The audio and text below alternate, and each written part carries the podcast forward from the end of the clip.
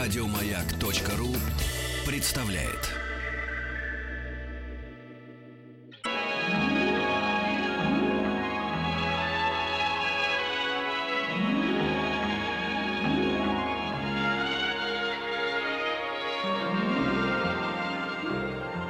Уральские самоцветы.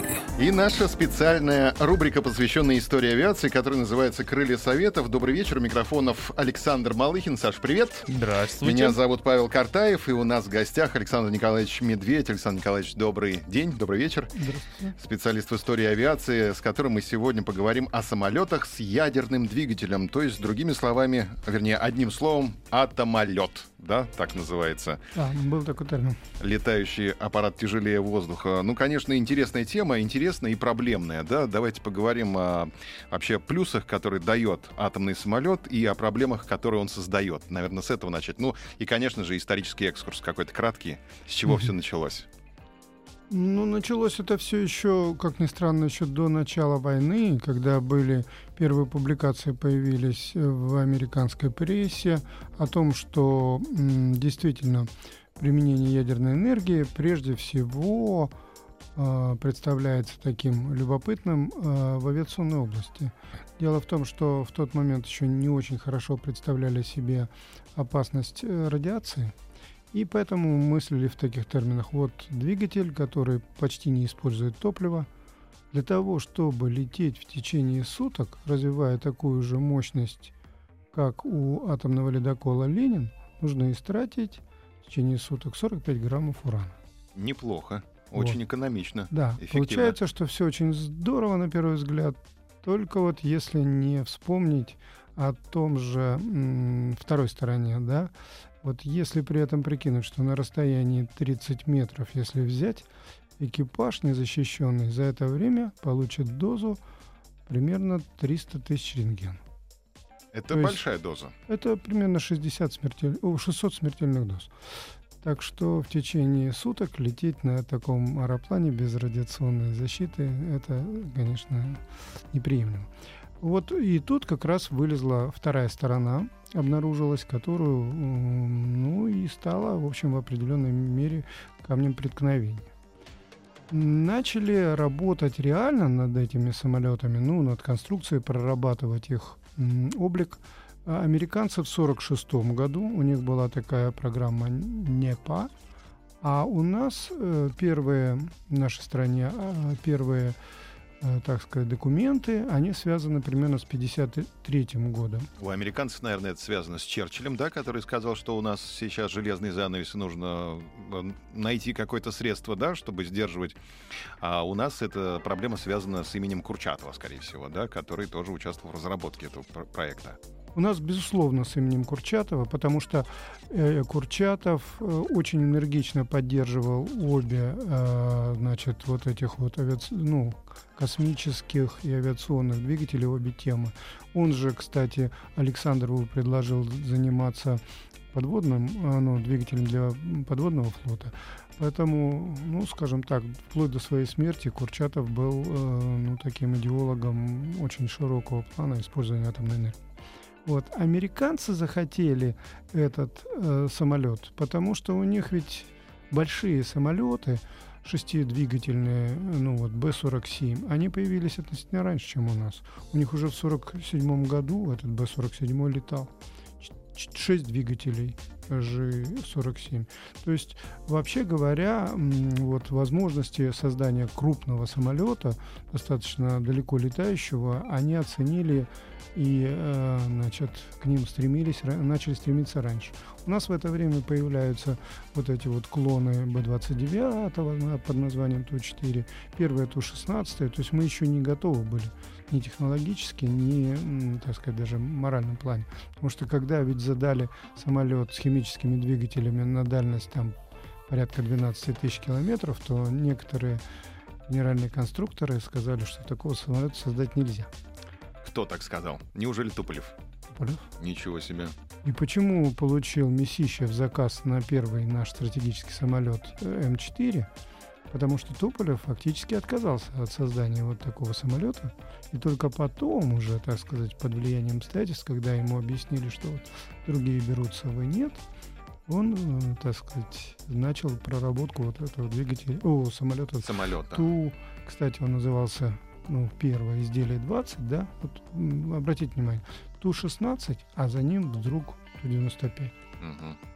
Вот. Э, на самом деле какое-то время было обозначение двадцатка, да, и почему на Западе во многих э, справочниках э, Ту-95 называли Ту-20. Вот. А потом появилось много-много документов, где э, при, присутствовало изделие 95, и самолет превратился в Ту-95. Угу. Вот. Есть... Но в целом это было обусловлено исключительно тем, что нужен был бомбардировщик, который достаточно долго, без дозаправки, летает на большие расстояния. Да, и причем у нас... И ведь... баражирует еще, держится там неделями. Не, у нас, смотрите, ситуация какая. Э, основной противник, э, начиная там, ну, со второй половины 40-х годов, Соединенные Штаты. У нас нет э, достаточно близко от Соединенных Штатов аэродрома. Достать со своей территории мы можем его, ну, скажем, Аляску с Камчатки, а, собственно, территорию США только через Канаду, через север.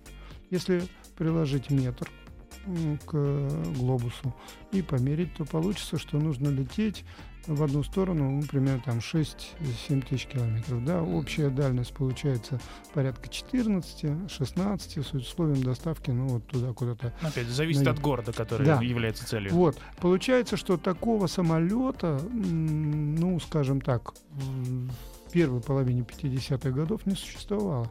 То 95-е, самые первые, они имели дальность, ну, порядка там 12 тысяч. А если умножим на 0,4 с учетом запаса, то радиус-то получается где-то вот там 6, да? То есть только-только до границы. И... Mm-hmm. То есть нужно было на, на авианосце а, подплыть максимально близко, чтобы тебе еще никто не мешал, чтобы тебя не засекли, и только оттуда могли взлетать только в каком-то таком в какой-то комедии было показано, как Боинг 747 садится на авианосец. Ну да. А то 95 ну, посадить ну, на Это нужно было еще и авианосец такой придумать. Да, да, авианосец такой. Но Туполев отказался, Месищев взялся за проект? Месищев взялся за проект, и в результате появились вот эти два самолета М4 и 3М, да, с четырьмя двигателями. Но они тоже, э, в общем-то, э, не удовлетворяли первоначальному ТЗ в основном по дальности. Собственно, почему Туполев и протолкнул, сумел вот этот проект Ту-95 с турбовинтовыми двигателями, у которых э, была лучшая экономичность, и поэтому дальность э, суммарная у самолета э, Ту-95 оказалась больше, чем даже у 3М в любом варианте. А у Месищева же был проект М-60, который предполагал абсолютно слепую закрытую кабину пилотов, да, чтобы по приборам вести самолет, совершать посадку-взлет так далее. Причем взлет и посадка, по-моему, на обычном топливе, а сам полет на атомном, на атомной энергии. Но забраковали военные и сказали, что это очень небезопасно. Ну вот самый первый проект, насколько я знаю, у э, Месищева, он э, родился, ну или вернее работы в Месищевском КБ начались в сентябре 1955 года. То есть уже ну, какой-то вариант М4 существовал. Э, в то время это проект назывался ПАС. Вы правы, там э, вот эта опасность э, радиации, она была настолько велика, что приходилось создавать э, хорошо прикрытую кабину. В тот момент, когда прикидки все были сделаны, выяснилось, что забаррикадировать со всех сторон реактор таким образом, чтобы ну, он был прикрыт со всех направлений, практически невозможно. Получается слишком тяжелая э, защита. Самолет такой не взлетит. Поэтому было принято решение скорее закрыть меньшего объема кабину, э, ну и удалить ее как можно дальше от э, реакторов или там от двигателей, если речь шла о двигателях открытой схемы. Вот. Толщина, скажем так, варьировалась в зависимости от направления этой защиты, комплексная, эм, от десятков сантиметров до метров. Вот, и общая масса кабины там на определенном этапе американцы оценивали в 30-45 тонн. Вот это вот защита только, да, кабины. Поэтому получается, что выигрыш в топливе был колоссальный, 45 грамм вместо 100 тонн, да, но зато у нас появляется очень тяжелая кабина, да, она где-то в конце самолета. Это, ну, на одном из его, так сказать, концов фюзеляжа, да, ну, обычно в носу. Тогда получается, что хвост не догружен, да, надо как-то это компенсировать. Туда Центровка. перемещают двигатели, да. Вот какой-то такой самолет рождается, типа, эм, ну, похожий на Ту-144, наверное, двигатели сзади, кабина спереди, впереди, э, ну, и, скажем, полезная нагрузка где-то там по центру. Вот. Э, Этот самолет существовал некоторое время, потом, значит, вот эта концепция, что м, э, кабина полностью закрыта, наблюдение через какие-то стекла толщиной 20 сантиметров, э, летчики сразу настораживаются, потому что через- наверняка блики, там все такое, Э, телевизионные камеры, несовершенные по тем временам. А беспилотник тогда вообще не рассматривали, да, чтобы экипажу туда не сажать? Беспилотник, по-моему, не рассматривали. Потом, значит, появляется вариант э, экспериментального самолета. Вот об этом мы поговорим сразу после микропаузы. Александр Николаевич Медведь, специалист в истории авиации, про самолеты с ядерным двигателем. Маяк. Уральские самоцветы. Александр Николаевич Медведь у нас в студии, специалист в истории авиации, рассказывает про самолеты с ядерным двигателем. Итак, мы подошли к, к экспериментальному варианту. Да, продолжаем. Мгм. Вот экспериментальный вариант планировали э, изготовить на основе самолета М-50, который тоже уже в тот момент начал продвижение. Если вы помните, такой четырехдвигательный треугольным крылом, очень, ну скажем так, современно выглядевший по тогдашним временам. Вообще, надо сказать, он произвел гигантское э, впечатление на, и на наших, так сказать, зрителей, и особенно на американских э, военных специалистов, которые, кстати, почему-то решили, что вот этот самолет точно с ядерным двигателем уже. И начали продвигать эту идею, что русские нас опередили. Ну, э, на самом деле, значит, вариант был. Этот вариант заключался в чем? Э, В носу самолета устанавливался один, ну, отрабатывавшийся в тот, тот момент двигатель открытой схемы. На концах крыльев а, оставались двигатели обычные, химические, э, вот эти ВД-7. И кабина единственного члена экипажа, наоборот, была унесена в самый хвост. Ну, вот, э, конечно, такой вариант существовал только в виде проекта, э, реализован он никогда не был, но вот э, все эти особенности он как бы отразил. Двигатель должен быть как можно дальше от кабины экипажа, эта кабина должна быть как можно меньше. Ну, вот в данном случае получилось так, что планировали установить как раз телевизионную трансляцию в эту капсулу защищенную и посмотреть, что же из этого выйдет. А занимались двигателями в нашем, нашей стране авиационными ядерными двигателями две фирмы. Это фирма Люлька, которая, ну, во всяком случае, на первом этапе создавала двигатели так называемой открытой схемы. Чтобы его обрисовать, можно сказать, что вместо обычной камеры сгорания, обычного двигателя АЛ-7, м, устанавливался, ну, скажем так, блок, в котором э, осуществлялся нагрев протекающего воздуха за счет вот как раз реакции деления. То есть такие трубчатые э, твелы да, с проточными отверстиями. э, То есть реактивная тяга с помощью воздуха создавалась? да, конечно. Вот турбореактивный двигатель. Значит, ну, представьте себе, что это какая-то пространственная, ну, цилиндр, через который просверленное отверстие. Значит, вот этот цилиндр весь греется за счет значит, э, реакции деления. А воздух, попадая после компрессора, э, ну, как и обычно в нормальном двигателе, на эти нагревшиеся поверхности, он, его температура увеличивается, скорость на выходе тоже увеличивается, возникает тяга. То есть Беда. фор- форма двигателя, она, в общем-то, привычная, да, обычная, да? да? Да, да. Это вот э, так называемая, ну, одна из схем. Значит, недостаток какой? Спереди и сзади вы не можете такой двигатель прикрыть э, радиационной защитой никак. Очиститель не поставишь, да? Естественно. Ну, там, там же есть э, гамма-кванты, да, которые, так сказать, не почистишь, и нейтроны с той и с другой стороны, да, которые летят. Значит, эти вот два самых главных компонента радиации, которые порождаются ядерным реактором, они как бы смотри, ну, имели возможность проникать вперед, вперед и э, вместе с уходящим газом назад. В результате уровня радиации и э, мощность радиации, так сказать, она была чудовищно велика. Вот. Поэтому, значит, возникали какие-то другие варианты, которые назывался, например, коромысло. В этом случае сам воздушный поток, он изгибался как бы в виде буквы «П» внутри двигателя. И тогда возникала возможность прикрыть спереди и сзади э, радиационной защитой, а этот изогнутый, конечно же, канал, он создавал дополнительное сопротивление, и эффективность такого двигателя становилась чуть хуже. Когда, ну, в общем, оценили э, последствия эксплуатации такого двигателя, ведь мало пролететь на самолете, надо еще прилететь на Землю, и потом нужно, чтобы какой-то там технический расчет осмотрел этот самолет, проверил, все ли гайки подкручены. Все на месте ли? Да.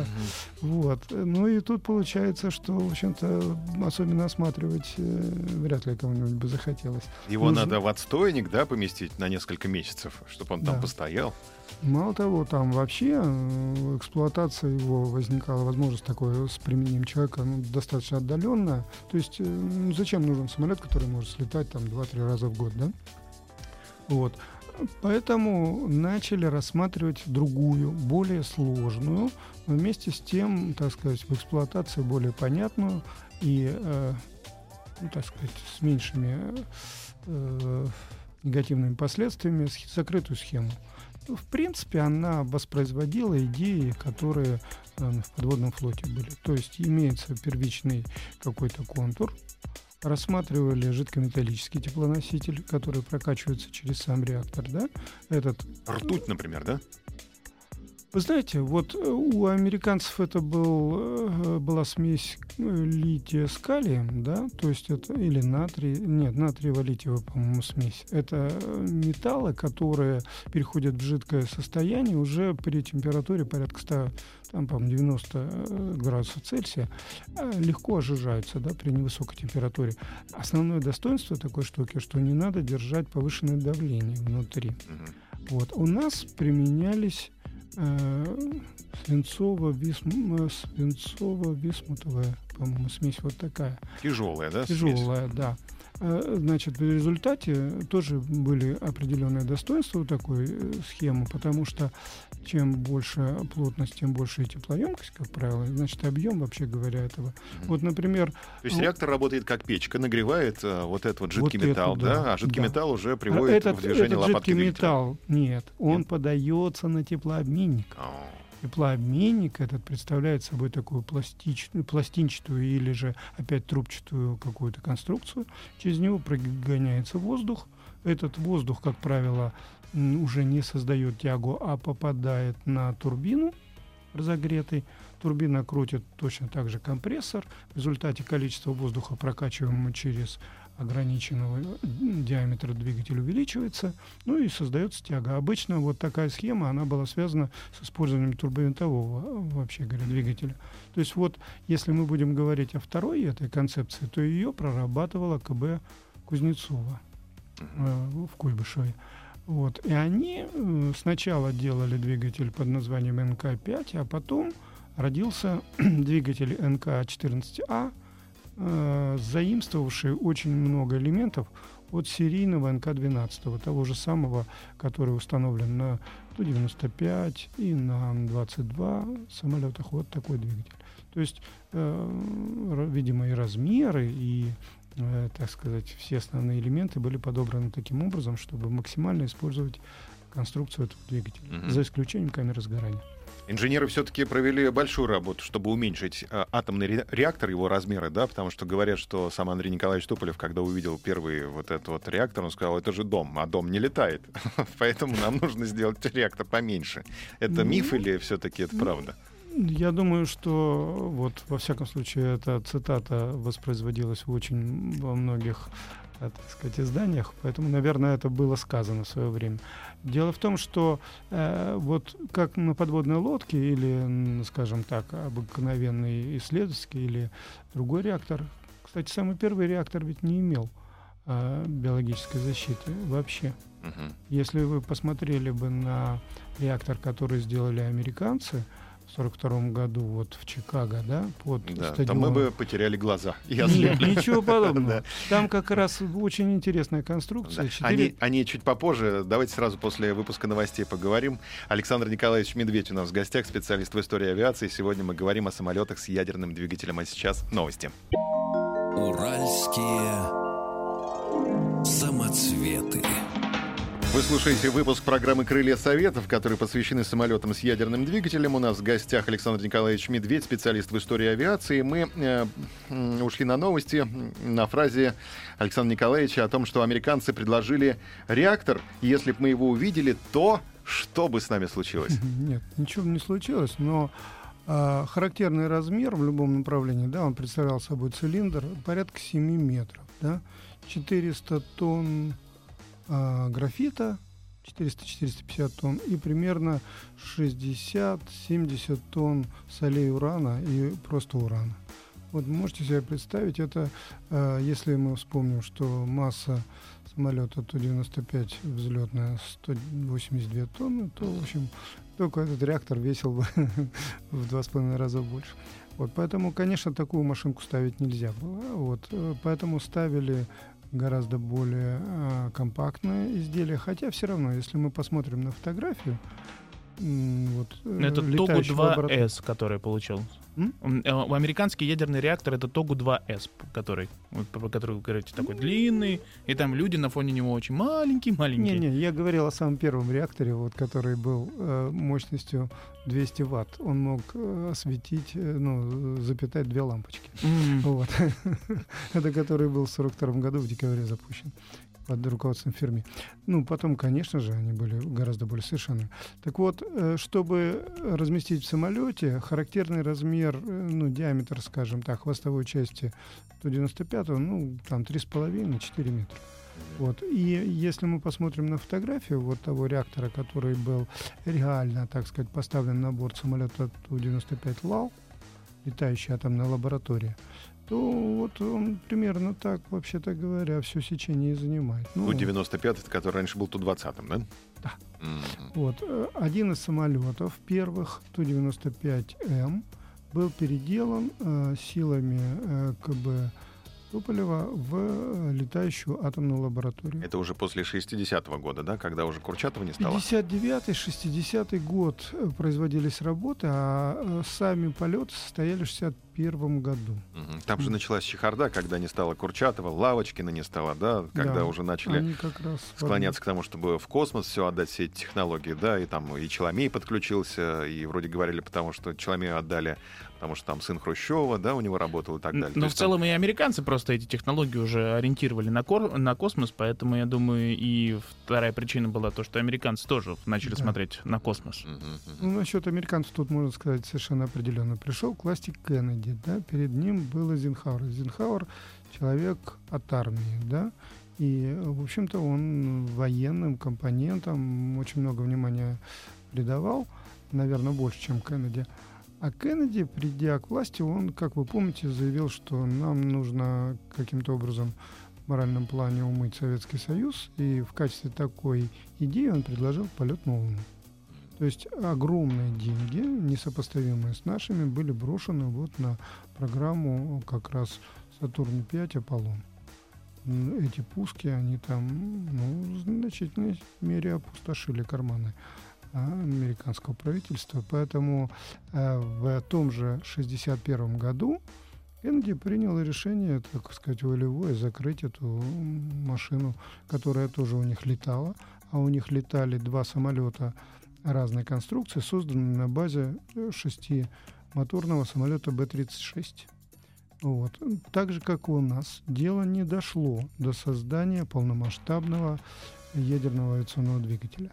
А проводились эксперименты, главным образом, вот плане биологической защиты радиационной и вообще говоря оценки работоспособности материалов, там э, уровни радиации замерялись. Ведь нейтроны-то они рассеиваются в том числе и от атомов воздуха, от ядер, ну, ну, атомов воздуха.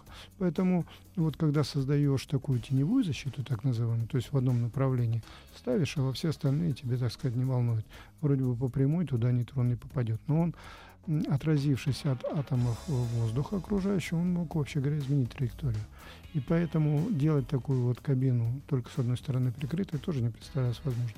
Из-за этого нужно было провести массу экспериментов для того, чтобы установить, в какой мере сбоку, в какой мере спереди надо все-таки прикрывать экипаж. И вот эти самолеты, что ЛАЛ наш, что Б-36Н, который был у американцев, они в основном вот эти вопросы. И кроме того, малогабаритный ядерный реактор, но гораздо меньшей мощности, чем та, которая требовалась, порядка 1 мегаватта на борту, а нужно было вот 50-60 такой мощности, чтобы а, получить такую же ну, тягу или такую же мощность, как у базового самолета. То есть, вообще говоря, реакторы, которые летали, они создавали гораздо меньшую, э, ну, скажем, потоки радиации и так далее. И о сверхзвуке речи не было, да, с в такой тот момент э, речи не было. Но Что- я насколько понял, что больше, в больш- в большинстве случаев э, волновала безопасность именно этого полета и защиту пилотов, Ну нежели да, какую-то самолеты иногда скорость. Да, падают, да. да, Да, и да, упавший реактор непонятно где. Самолеты иногда плохо. падают. У американцев это было сделано так. У них, когда 47 полетов вот этого э, Б-36М, а рядом с ним летел самолет, с которого велилась съемка тоже радиационной ситуации. То есть он с разных направлений подходил и с датчиками мерил.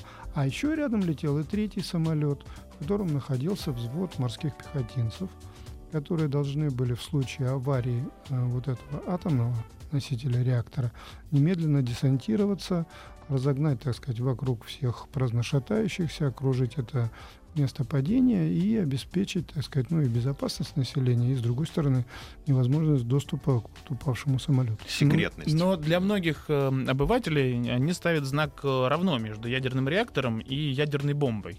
То есть они считают, что ну, это настолько же вот ядерный реактор, с ним что-то случилось, это такая же опасность, как от ядерной бомбы, и такой же э, уничтожающий потенциал. То есть не факт, что будет атомный взрыв, если самолет с атомным реактором упадет. Атомного взрыва, если упадет самолет с атомным реактором, не будет.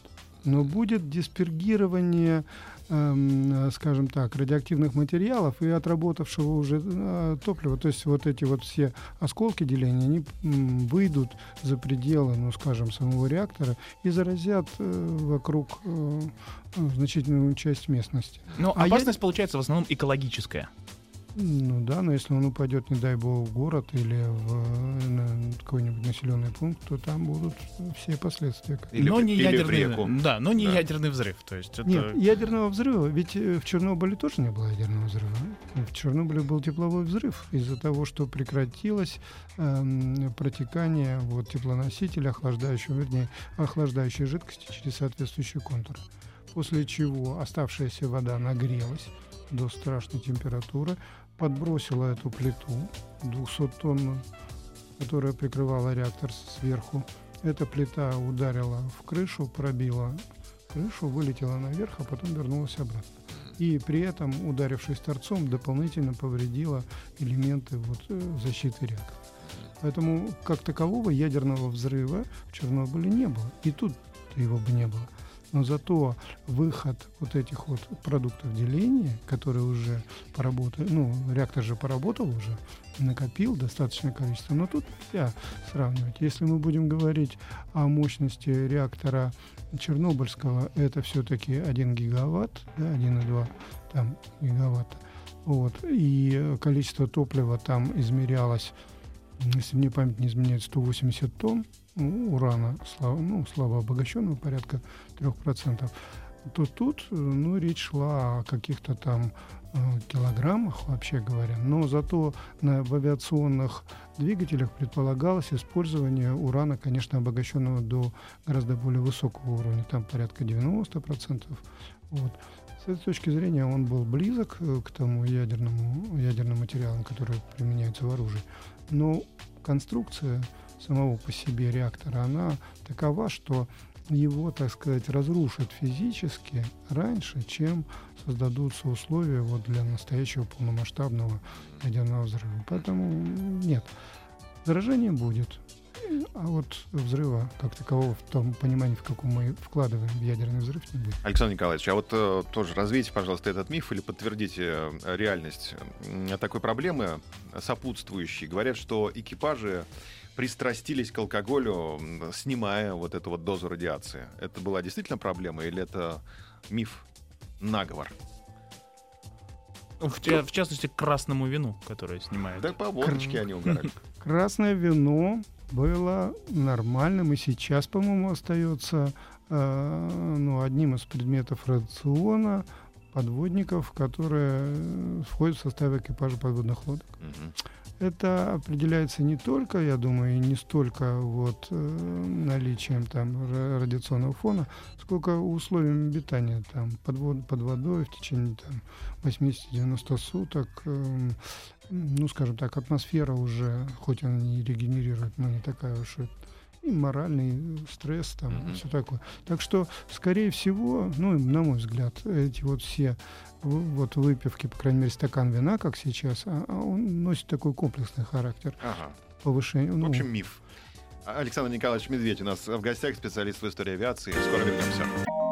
Уральские самоцветы.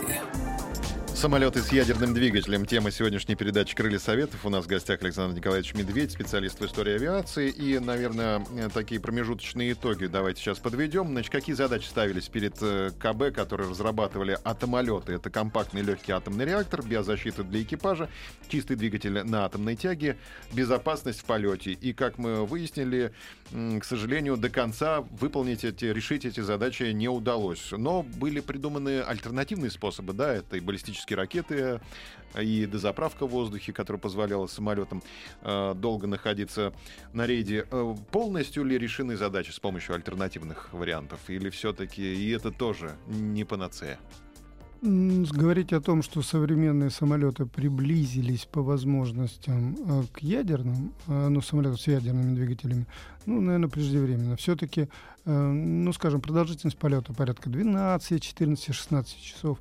А вот если мы посмотрим в ТЗ, э, которые предъявлялись к атомному самолету, то он должен был летать э, непрерывно до 24-36 часов. А, Вот если потребность э, в ядерном бомбардировщике со временем действительно упала с появлением баллистических ракет, межконтинентальных подводных лодок, вооруженных э, ракетами баллистическими, то разведчик, который может долго летать, э, это такая штука, которая необходимость в котором оставалась. Да, вот в 2003 году военно-исследовательская лаборатория ВВС США профинансировала разработку атомного двигателя для беспилотника, ну, знаменитого Global Hawk, с целью увеличения продолжительности полета до нескольких месяцев. То есть они сейчас разрабатывают, ну, пр- пр- профинансировали, и сейчас идет разработка именно для беспилотника. А мы, кстати, еще не упомянули про Ан-22, да? Да. А- Антей, когда он еще не назывался, по-моему, Антеем, у него был какой-то индекс противолодочный, по-моему, да? П-22 М. ПЛО. Во, О, он. Да, значит, после того, как Туполевское КБ, создав эту летающую лабораторию, проведя там порядка 34 полетов, эм, дальше оно занялось некими проектными работами, появился самолет там Ту-119 с четырьмя двигателями, ну, проект, и Ту-120 э, со сверхзвуковой скоростью. Ну, в общем, интерес, наверное, все-таки к этим машинам пропал, потому что можно было решить проблему более простым путем. А вот противолодочный самолет с большой дальностью полета и большим временем баражирования, он оставался, ну, так сказать, жизненно необходимым для нас. У нас, как вы помните, наверное, половина границ морских, да, нашей страны. Вот, поэтому создали, ну, вернее, э, появилась программа создания Ан-22. Он самолет был выбран Он нескольким причинам, на мой взгляд. Во-первых, у него такие же двигатели, как на Ту-95. То есть задел, созданный КБ э, Кузнецова, он должен был быть использован. Те же самые двигатели НК-14А. А большой массы самолет, то есть он позволял разместить вот этот вот самый реактор с э, защитой биологической. А оружие предполагалось разместить вот в этих огромных обтекателях, где у него там шасси, помните, да, такие. Вот. Поэтому ПЛОшный самолет, к нему интерес возник, и, собственно, реализация этого самолета относится уже к 70-м годам. Вот. Но самолет по заданию должен был быть способен э, баражировать и выполнять задание в течение 25 часов. Современный ни один пилотируемый самолет, насколько я понимаю, на сегодня такую задачу выполнить не может. В принципе, говорили, что это вот 25 часов это по так сказать, физиологическим возможностям экипажа, а вовсе не из-за особенностей установки. То есть можно было летать и дольше. Ну, если подводить некий итог, то атом, атомолет возможно только без наличия экипажа, по факту. То есть, э, чтобы не было вреда для человека, чтобы, соответственно, весь корпус представлял из себя изолированную систему, которая не заражает окружающую среду, и, соответственно, то есть, э, по факту это либо оружие, либо фотографирующая техника и сам реактор. Ну, я бы сказал так, что действительно применение ядерного реактора на беспилотнике снимает целый ряд проблем. Но с другой-то стороны остается вот та самая проблема надежности и опасности падения этого самолета. И поэтому вот люди, которые принимали участие в разработке э, этих самолетов, участвовали в испытаниях и всем таком, они сказали, мы испытываем а, большое чувство так сказать, удовлетворение от того, что мы принимали участие в этой работе. Но еще больше удовлетворения мы испытываем от того, что они завершены. Это да.